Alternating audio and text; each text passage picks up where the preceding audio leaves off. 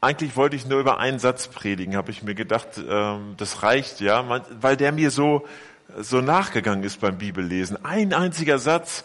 Und dann dachte ich, äh, das ist allerdings auch ein bisschen schwierig. Und dann habe ich das ganze Kapitel gelesen nochmal und dachte, boah, das, äh, das, das muss alles gesagt werden. Also predige ich jetzt über das ganze Kapitel 16 der Apostelgeschichte, aber eigentlich nur über einen Satz. Und dieser Satz, der lautet, ihr Herren, was muss ich tun, um gerettet zu werden? So ähnlich wie mein Satz, was soll ich denn jetzt machen? Was muss ich jetzt tun?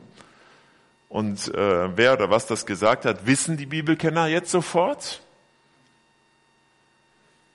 Nichts verraten. Der Schweigefuchs. Ähm, und alle anderen dürfen sich überraschen lassen wie es zu dieser Frage kam. Ich habe drei Punkte heute hier, ich äh, verrate die auch schon mal. Also ich mache so einen Schnelldurchlauf und da werde ich sehr schnell sprechen, das könnte schon sein. In der Aufzeichnung könnte man sich das dann langsamer einstellen, dann ist es wieder leichter. Ähm, aber sonst schaffe ich das zeitlich nicht.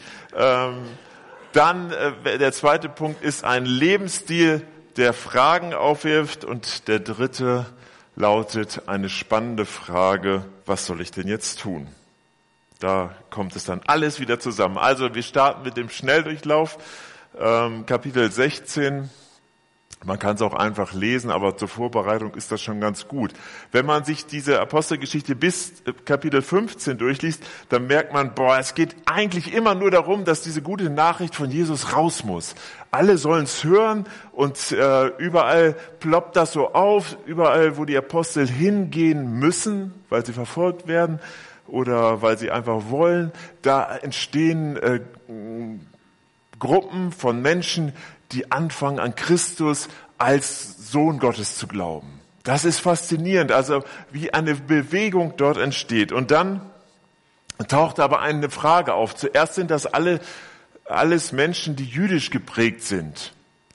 Und die bringen natürlich ihre ganze Tradition mit, wenn sie dann diesen neuen Glauben haben.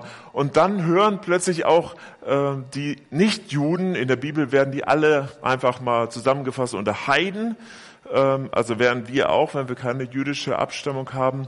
Und auch die kommen zum Glauben und äh, das führt dann irgendwie so zu so einem Problem. Und das wird in Kapitel 15 gelöst. Da beschließen die Apostel, okay, die dürfen mit dabei sein weil wir merken, Gott sagt Ja zu denen. Und äh, die brauchen sich auch nicht unseren Traditionen unterwerfen. Das heißt, die müssen sich nicht beschneiden lassen, zum Beispiel. Das war ein wichtiges Thema damals, weil das so das Zeichen war der Zugehörigkeit zum Volk Gottes und damit auch die Zugehörigkeit zu Gott selbst. Also das wurde in Kapitel 15 entschieden. Das ist wichtig, dass wir es im Kopf haben. Ähm, und dann äh, haben sie noch so ein paar Lebensregeln und halt dieses, ihr müsst nicht beschnitten werden, festgelegt und das sollte dann raus in die Gemeinden, zum Beispiel Antiochia, das ist so ein bisschen nördlich von äh, Israel, kann man sich heute ja auch noch ganz gut angucken und vorstellen. Und der Paulus, der Heidenmissionar, der zieht gleich los und diese Sachen, die will er den Leuten direkt sagen. Und dann kommt er dahin und sagt es dann. Und äh, sein Ziel, sein Ziel ist es, ich möchte den Glauben, der besteht, stärken und ich möchte gerne dafür sorgen, dass neuer Glauben entstehen kann. Das ist sein Ziel. Deshalb geht er immer los. Und das liest man in der Apostelgeschichte wirklich an allen Ecken und Kanten. Und dann, ähm, bevor er losgeht, taucht plötzlich in Kapitel 16 ein neuer Mitarbeiter auf, ein neuer junger Mann. Äh, später erfährt man, dass er gar nicht so jung war. Ähm, also der junge Mann heißt Timotheus und der hat einen griechischen Vater, ein guter Mann ist das, und eine jüdische Mutter. Er selbst war aber damit, gehörte zu der Kategorie nicht jüdisch, sondern heiden äh. Äh, Paulus nimmt ihn mit und lässt ihn beschneiden. Denkt man, Moment, äh, war nicht gerade vorher, das Kapitel vorher, braucht er nicht? Und dann steht da was ganz Interessantes. Aus Rücksicht auf die Juden der Gegend lässt er sich beschneiden. Er hätte nicht gemusst, aber sie wollten unbedingt, dass dieses Ziel erreicht war. Und dafür kann man schon mal das eine oder andere Opfer bringen, Glauben stärken, Glauben schaffen. Das ähm, das steht über allem. Und das hat er dann auch getan. Und dann kommen sie also in die Gemeinde, verkünden diese Beschlüsse und ähm, dann passiert was Interessantes. Sofort nimmt die Zahl der Christen zu. Also Menschen kommen zum Glauben, weil sie erkennen, es geht nicht um Gesetze, sondern es geht um Gnade. Er wählt, wir sind, äh, wir dürfen zu Gott kommen, wir dürfen so kommen, wie wir sind, mit allem, was wir so mittragen, mit allen Fehlern, mit all diesen Dingen dürfen wir hinzukommen. Und Paulus und Silas und Timotheus und vielleicht noch andere, die dabei waren, die waren so Feuer und Flamme und das musste unbedingt. Die Mitgefangenen hörten ihnen zu. Plötzlich bebte die Erde so heftig, dass das Gebäude bis in seine Grundmauern erschüttert wurde. Im selben Augenblick sprangen sämtliche Türen auf und die Ketten aller Gefangenen fielen zu Boden. Der Aufseher fuhr aus dem Schlaf hoch. Und als er die Türen des Gefängnisses offen sah, zog er sein Schwert und wollte sich töten, denn er dachte, die Gefangenen seien geflohen, doch Paulus rief, so laut er konnte, tu dir nichts an, wir sind alle noch hier. Da ließ der Aufseher Fackeln bringen, stürzte in das Gefängnis, warf sich zitternd vor Paulus und Silas zu Boden. Während, sie dann nach, äh, während er sie dann nach draußen führte, fragte er sie, ihr Herren, was muss ich tun, um gerettet zu werden? Damals war es so, dass, dass äh, Gefängnisse keine öffentlichen Einrichtungen waren, sondern so, so ein Start-up. Also konnte sich jeder auch selbstständig machen mit so einem Gefängnis. Ich habe hier echt nicht schöne Räume. Das wird sich doch ein, äh, eignen für ein Gefängnis. Und dann hat er äh, gesagt, okay, hier ist vielleicht Platz für 16. Und dann konnte man sich melden und sagen, ich habe hier ein Gefängnis für 16 Leute und dann wurden die da hingebracht und damit hat man Geld verdient. Der Haken an der Sache war, man haftete für diese Leute. Deshalb wollte er sich umbringen. Er wollte einer möglichen Bestrafung äh, entgehen, die auf ihn ähm, lauerte. Das zur Erklärung. Ähm, So kam das also zu dieser Frage von dem Mann, von der ich ganz am Anfang gesprochen habe, was muss ich tun, um errettet zu werden? Diese Frage, die taucht auch auf, als Petrus an Pfingsten predigt. Da predigt er und die Leute, boah. Und dann fragen sie genau diese Fragen. Was müssen wir tun? Was sollen wir jetzt machen, Petrus? Die Leute sind Zeugen geworden dieses Pfingstwunders. Und dann entsteht diese Frage. Und der Gefängnisaufseher, der fragt dann halt auch diese Frage. Und dann antworten sie ihm, Glaube an Jesus, den Herrn, und du wirst gerettet werden, du und alle, die in deinem Haus leben. Und sie verkündeten ihm und allen, die bei ihm im Haus wohnten, die Botschaft des Herrn. Der Gefängnisaufseher kümmerte sich noch in derselben Stunde, mitten in der Nacht, um Paulus und Silas und wusch ihnen das Blut von den Striemen ab, in Klammern, die er ihnen verpasst hatte. Dann ließen er, äh, ließen sich er und alle, die zu ihm gehörten, ohne zu zögern taufen und anschließend führte er die beiden in sein Haus hinauf und ließ eine Mahlzeit für sie zubereiten. Er war überglücklich, dass er mit seinem ganzen Haus zum Glauben an Gott gefunden hatte. Er hat die Botschaft von Jesus gehört, dass Jesus gekommen ist in diese Welt, dass er, was er gesagt hat, was er getan hat, dass er gestorben ist und dass er auferstanden ist. Das wird die Botschaft gewesen sein, die Paulus hier genauso wie an anderen Orten im Neuen Testament gesagt hat. Es geht hier um Glauben. Er war überglücklich, dass er mit seinem ganzen Haus zum Glauben an Gott gefunden hat. Das war die Freude, die dahinter steckte. Und damit äh, endet das dann hier auch, das 16. Kapitel. Menschen brauchen die gute Nachricht von der Errettung aus der Gottesferne und das macht sie glücklich. Das war der Schnelldurchlauf. Ähm, und der zweite Punkt lautet ein Lebensstil, der Fragen aufwirft.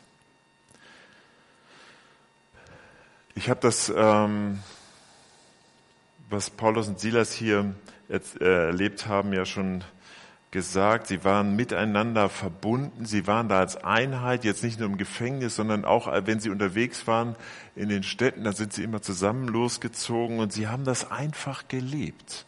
Sie haben ihren, Leben, äh, ihren Glauben einfach gelebt. Sie waren so richtig Jesusmäßig unterwegs, in allen Punkten, an allen Orten. Sie haben sich völlig auf ein Leben mit Jesus eingelassen. Und das hat, ähm, dass die Menschen in ihrem Umfeld sich für ein Leben mit Jesus entschieden haben, haben gesagt, oh, ich möchte auch dazu gehören. Das war mehr so ein Abfallprodukt ihres Lebens. Das ist entstanden, weil sie ihren Glauben gelebt haben. Das ist passiert in ihrem Umfeld. In Markus 8, ähm, da steht das, äh, was Jesus ähm, sich so vorstellt von so einem Jesusmäßigen Leben. Wenn jemand mein Jünger sein will, muss er sich selbst verleugnen, sein Kreuz auf sich nehmen und mir nachfolgen. Denn wer sein Leben retten will, der wird es verlieren, wer aber sein Leben um meinetwegen und um des Evangeliums wegen verliert, der wird es retten. Hier geht es um Hingabe. Wir sollen aufhören, unser eigener Gott zu sein und wenn Jesus Hingabe fordert, dann meint er eigentlich Selbstaufgabe. Das hört sich gar nicht attraktiv an. Es geht bei Hingabe nicht darum, auch mal eine kleine oder große Last zu tragen. Mal etwas zu machen für Jesus. Oder Einsatz zu bringen. Das ist alles gut aber nicht tief genug. Hingabe ist Selbstaufgabe. Ich habe einen äh, Satz in einem anderen Zusammenhang gehört und den habe ich mal umformuliert und ähm, der lautet so, nicht christliche Sachen machen, sondern unsere Sachen christlich machen. Ich glaube, es fasst das ganz gut zusammen, was Jesus meint nicht irgendwelche christlichen Aktionen machen. Zum Beispiel, wenn wir denken, oh, wir sollen hinausgehen in die Welt. Jawohl, in meiner Heimatgemeinde in Bielefeld war das so. Äh, da sind wir dann einmal im Jahr mit unserer Jugendgruppe in die Fußgängerzone gegangen, haben Lieder gesungen, die keiner hören wollte und haben das erlebt, obwohl es uns nicht gut dabei ging. So, aber wir konnten einen Haken machen. Wir haben das gemacht. Aber darum geht es überhaupt nicht nicht christliche Sachen machen, sondern unser Leben leben, und zwar christlich. Man könnte das auch mit einem meiner Lieblingsverse zusammenfassen. Da hat, äh, kann man lesen im Kolosserbrief 3, Vers 17, alles, was ihr sagt und tut, soll im Namen unseres Herrn Jesus Christus geschehen. Alles, was ihr sagt und tut. Alles, was ihr sagt und tut. Jesusmäßig. Das ist der Kern leidenschaftlicher Hingabe. Es bedeutet, diese eigene Selbstbestimmung wirklich immer wieder zu kreuzigen, immer wieder ähm, Gott abzugeben.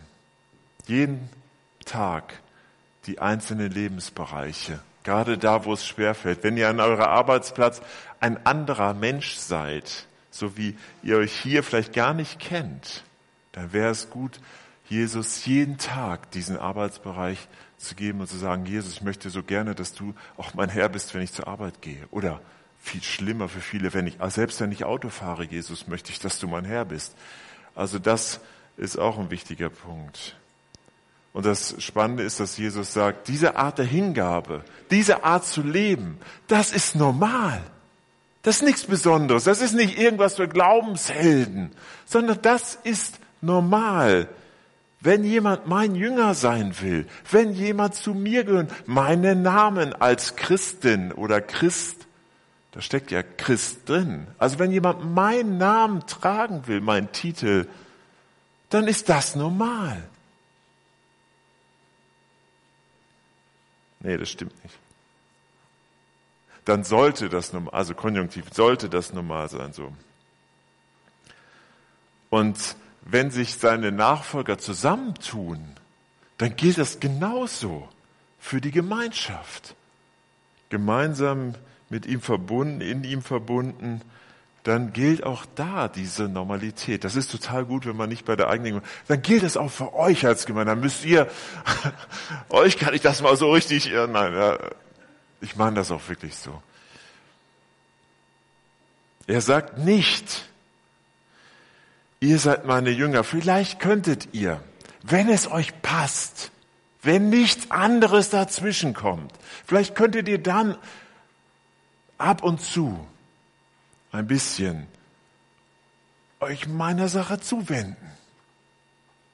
Das steht da nicht.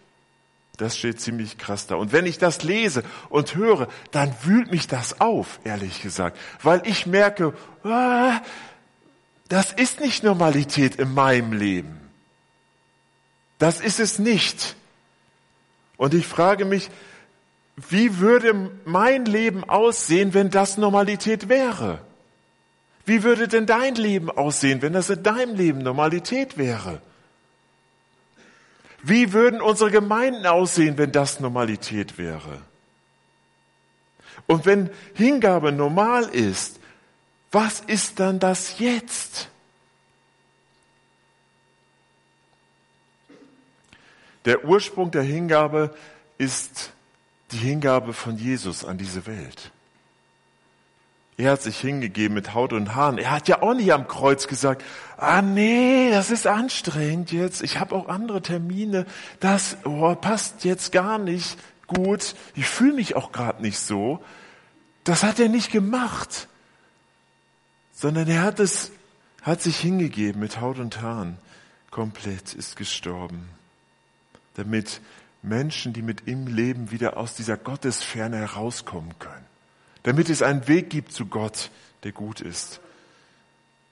Diese Hingabe, diese gelebte Hingabe führt Menschen, die das mitkriegen, zu dieser Frage, was soll ich denn jetzt tun? Menschen, die das erleben, wo äh, Menschen, die Christen erleben, die ihr Leben Gott wirklich hingeben, die stellen sich vielleicht diese Frage und sagen, was soll ich denn tun, um das überhaupt zu verstehen? Was soll ich tun, um das zu erleben? Was muss ich tun, ganz persönlich oder in der Gemeinschaft, in der Verbundenheit zueinander, in der Verbundenheit mit Jesus? Mein letzter Punkt, die spannende Glaubensfrage, was soll, was muss ich tun? Das taucht ja auch am Anfang schon auf. Paulus und seine Leute, als sie weiter wollen, hier geht das nicht, da geht das nicht, ich habe das ja vorhin schon gesagt. Was sollen wir denn jetzt tun? Diese Frage kann auch echt lähmen. Manchmal passiert das ja auch in Beziehungen. Ne? Ich habe dieses Jahr Silberhochzeit. Oh, ein bisschen mehr Anerkennung, ich bin schon gewöhnt. Ich finde das ganz schön gut. Okay, ähm, wir probieren das nochmal. Ich habe also dieses Jahr Silberhochzeit und ähm,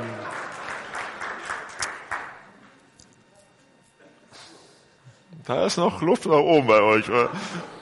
Und ähm, da passiert das manchmal, dass dieser Gedanke auftaucht und ich sage, was soll ich denn jetzt tun? Da haben wir uns gestritten. Streiten äh, selten mal, also nicht mehr als ein, zwei, dreimal pro Tag. Und ähm, dann kommt das mal, ich habe mich doch jetzt entschuldigt, was soll ich denn jetzt noch tun? Da weiß man es wirklich nicht. Was soll ich denn noch tun? Und äh, diese Frage, die gibt's im, äh, in unserem Glauben genauso. Was soll ich denn jetzt noch tun? Und diese Frage kann total lähmen. Ja, ne, nix. Ne? Setze ich mich halt hin und dann mach nix. Und genauso erlebe ich mich in meinem Glauben und wenn ich ehrlich bin, auch andere in ihrem Glauben. Ja, was soll ich denn jetzt tun? Auch die ganze Welt muss gerettet werden. Puh. Uh.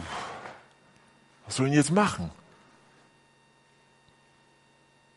Ich möchte ein bisschen den Druck dieser Hingabe jetzt wieder rausnehmen, damit das nicht so oh, immer nur ich muss, ich muss, ich muss.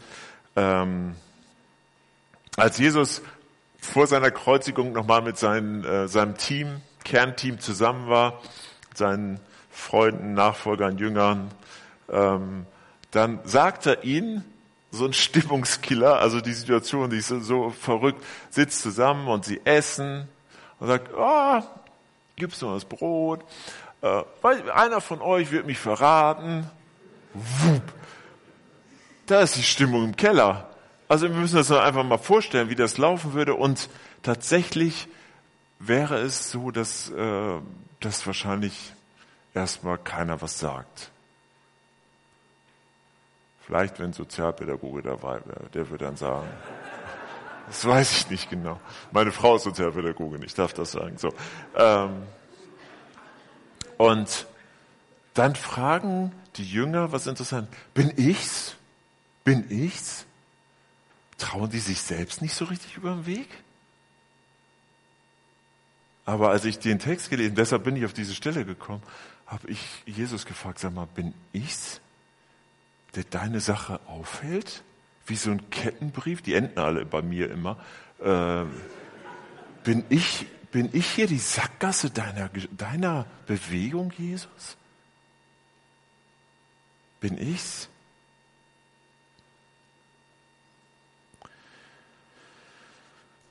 Gott wird.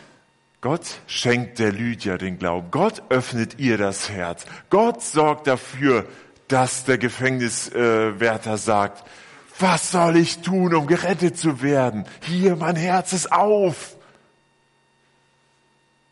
Das hat nicht der große Paulus gemacht und der etwas kleinere Silas. Das hat Gott getan. Gott wird das tun. Gott schenkt die Erkenntnis und Gott schenkt diese Bereitschaft. Also wie werden die Menschen neugierig auf die Botschaft von Jesus? Wie kann ich mein Leben leben, ähm, so dass, dass er mein, mein Lebensstil Fragen aufwirft nach Jesus? So ein, wie kann er positive Fragen aufwerfen durch, durch die Art und Weise, wie ich mein Glauben lebe? Das ist eigentlich die spannende Frage. Und ich habe euch was Praktisches mitgebracht und damit möchte ich auch schließen. Ich habe überhaupt nicht auf die Uhr geguckt. Ähm, ist vielleicht auch besser so. Also ähm, vier praktische Schritte. Das ist ja immer schwierig. Ich kenne euch ja gar nicht. Ähm, und manche sind vielleicht da, die sagen, ah, das mit Jesus, ich glaube das noch gar nicht so ganz. Die stehen natürlich woanders als Leute, die vielleicht schon seit äh, 30 Jahren dabei sind. Zwar immer noch denken, oh, ich muss noch mal Jesus besser kennenlernen und dann gibt es Leute, die sind schon viel weiter und was macht das jetzt mit uns hier? Äh, ich glaube, es wichtig ist, dass alle einen nächsten Schritt auf Jesus zu tun.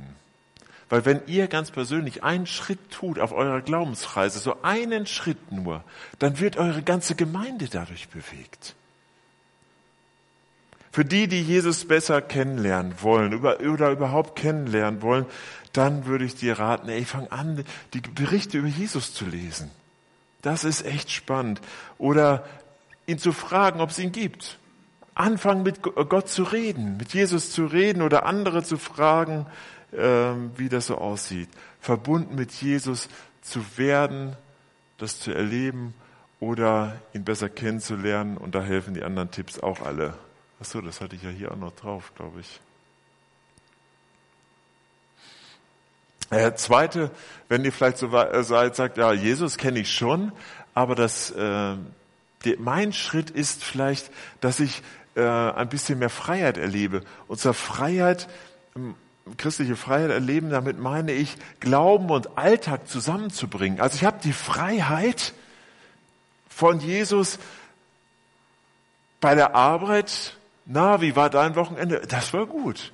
Da war ein verrückter Prediger bei unserem Gottesdienst, aber der hat uns das und das erzählt einfach so wie die vielleicht erzählen, oh, wir waren am Samstagabend schön einheben oder so. Also solche Sachen normal, Glaube und Alltag zusammenbringen an dem Ort, an dem ich stehe. Diese Hingabe ein bisschen einüben. Das befreit mich unter anderem auch von dem Anspruch meiner Umwelt, die meinen, ich sollte oder ich müsste. Ich muss gar nichts, ich muss nur mit Christus unterwegs sein. Ähm, und darf mein Leben Jesus neu hingeben. Jeden einzelnen Bereich. Der dritte Punkt, vielleicht ich, lebe ich das tatsächlich auch schon. Dann wäre es doch äh, spannend, den nächsten Schritt zu gehen und zu sagen, jawohl, ich möchte gerne erkennen, was Jesus noch alles in mich hineingelegt hat. So viele Begabungen, so viele Möglichkeiten und das zu entdecken. Mein Potenzial, was Gott in mich hineingelegt hat. Vielleicht in der Gemeinde neue Dinge auszuprobieren. Vielleicht mal auszuprobieren, zu moderieren oder zu singen. Das äh, steht mir auch noch bevor, aber ähm, ich werde nicht gelassen bei uns. Äh, einfach Dinge auszuprobieren. Und ihr als Gemeinde, ich weiß gar nicht, wer alles in der Gemeindeleitung ist hier, lasst die Leute Dinge probieren, äh, schafft Testphasen und danach kann man sagen, Mensch, vielleicht hast du doch eine andere Idee noch oder so. Aber vielleicht ist das genau die Punktlandung. Eine Probezeit oder meine Berufung zu finden, wirklich zu sagen, das ist der Ort. 43 Jahre, da muss man auch eine Berufung für haben. Sagen, jawohl, das ist der Ort, an dem ich sein soll. Das schätze ich, war nicht nur schön. Es gab vermutlich auch Täler. Aber grundsätzlich weiß ich, das ist der Ort, an dem ich sein soll. Und wisst ihr, was dann passiert? Dann werde ich als erstes Segen bekommen. Natürlich die Gemeinde und die Menschen, die damit zu tun haben, auch. Aber als erstes bekomme ich Segen von Gott. Und äh, das ist immer ein gutes Kennzeichen dafür, dass man am richtigen Ort zusammen ist. Ich wünsche euch, wenn ihr euch so auf die Reise macht, diese einzelnen Schritte unternehmt, ich wünsche euch, dass ihr das erlebt, dass ihr nicht alleine seid, sondern ihr dürft das gemeinsam tun und dass eure Gemeinde und ihr dadurch immer mehr mit Jesus verbunden werdet. Ich bete jetzt zum Abschluss. Tut mir leid, ist so lang geworden, ne? aber. Jesus, ich danke dir dafür, dass du so ein, so ein gnädiger und guter Gott bist, dass du uns nicht die, die Pistole an, an die Schläfe hältst, sondern dass du mit uns leben möchtest. Du hast so eine Sehnsucht danach, dass wir unser Leben mit dir teilen. Und ich möchte dich bitten, dass du äh, uns alle, die wir hier sind und das hören und darüber nachdenken, dass du uns begegnest und uns motivierst und uns auch hilfst, da wo die Hindernisse sind, mit denen wir vielleicht zu kämpfen haben, dass, dass du uns hilfst, darüber hinwegzukommen oder sie auszuräumen, Dinge heil werden zu lassen. Danke dafür, dass wir nicht alleine sind, sondern dass wir miteinander verbunden sein können und dass du in allem mitgehst.